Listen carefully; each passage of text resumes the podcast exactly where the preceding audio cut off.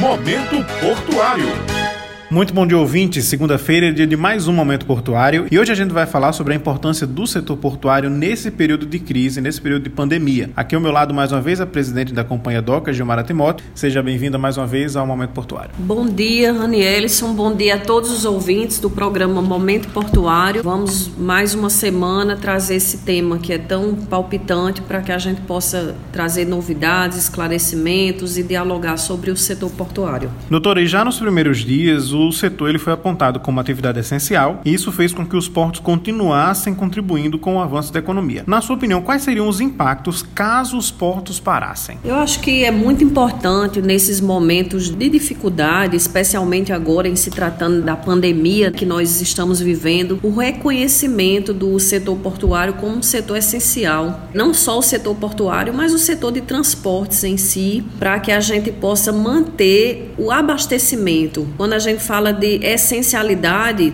todos identificam de cara que os supermercados continuaram a funcionar, os postos de gasolina, as farmácias, e aí a gente pode trazer uma reflexão: como é que essa mercadoria chega no revendedor para que possa chegar no seu destino final, que é o consumidor, que somos nós. Então, esses insumos, essas mercadorias, elas chegam também pelo setor aquaviário. Dada a importância desse setor, nós fizemos um esforço gigantesco para manter as atividades, continuar recebendo as cargas que chegam no Porto de Cabedelo, que são tão essenciais para toda a população paraibana e outros mercados que a gente também abastece através de cabedelo. E as pessoas, inclusive, costumam achar que é só a indústria, mas o consumidor final é beneficiado, inclusive, através dos combustíveis que chegam aqui no porto, né? Sem dúvidas. A gente recebe os combustíveis que chegam de navio, são descarregados para os nossos terminais localizados dentro do nosso parque, do nosso porto, e os caminhões vêm abastecer através desses terminais e levam essa carga para o destino final, que são os postos de gasolina. Então, o Porto de Cabedelo, ele abastece todo o estado da Paraíba, ele abastece também parte do Rio Grande do Norte, parte do Ceará e parte de Pernambuco, através desses navios que nós recebemos, seja com gasolina, seja com diesel, essa carga chega ao consumidor final, que somos nós. Então, todos nós somos beneficiários dessa movimentação que existe no Porto de Cabedelo.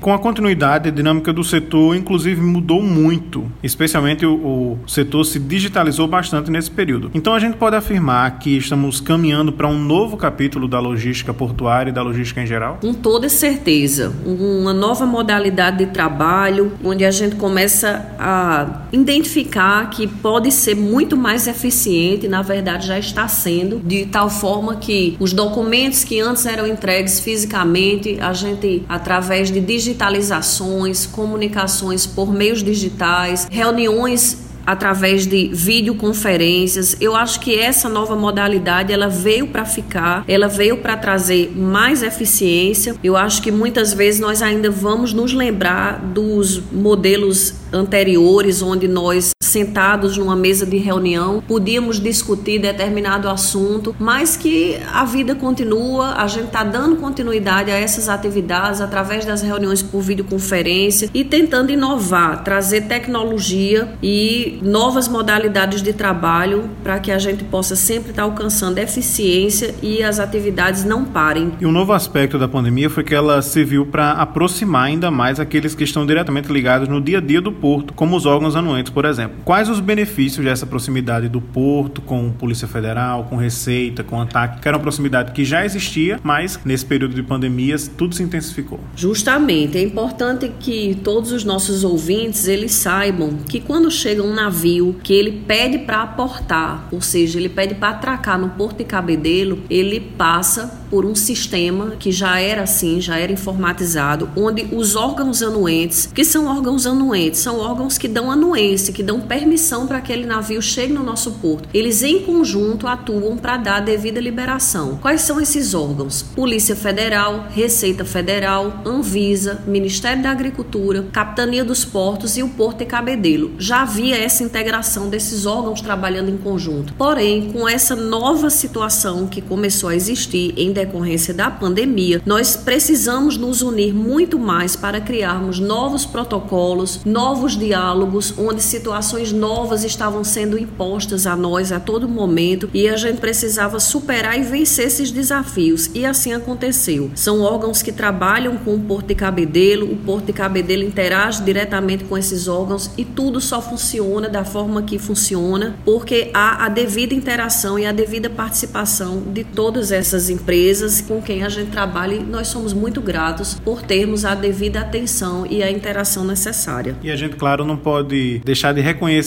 o trabalho dos trabalhadores, sejam aqueles diretos ou indiretos, de lá do CAIS até a administração, todos eles foram essenciais para a continuidade dos serviços, não é isso? Sem dúvida alguma. Esses trabalhadores, na verdade, alguns deles, em função dos decretos, sejam federais, sejam estaduais, no início da pandemia precisaram ser afastados, porque eu digo e repito, desde o início nós tivemos a devida preocupação com o que é essencial, que é a vida, é a saúde. Depois disso, com a nossa atividade, que ela é essencial e ela é importante para a economia. Alguns trabalhadores foram afastados, mas os que continuaram, eles também integraram essa nova dinâmica do Porto de Cabedelo. Já todo mundo que adentra no recinto portuário, ele já utiliza EPIs, que são os equipamentos de proteção individual. Só que agora nós estamos diante de novos EPIs, que é a utilização de máscaras, algumas vezes a própria luva específica para essa questão de saúde. Então esses trabalhadores também se engajaram e participaram efetivamente dessa nova modalidade de trabalho. Na sua opinião, então, para a gente encerrar, o que é que a senhora espera dessa nova logística, dessa logística modelo 2020, 2021? Eu acho que toda mudança ela traz, além da inovação, ela traz novos problemas também, novas dificuldades. E diante dessa nova modalidade de trabalho,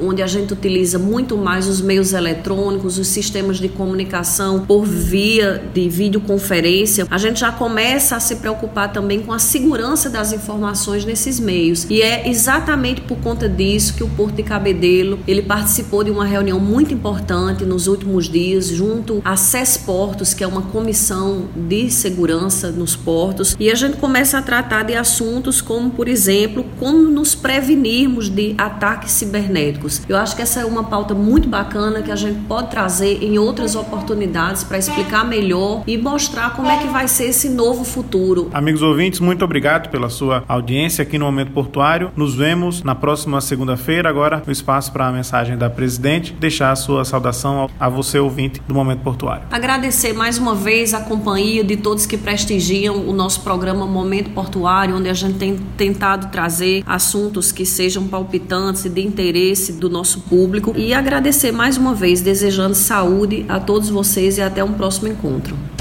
Momento Portuário.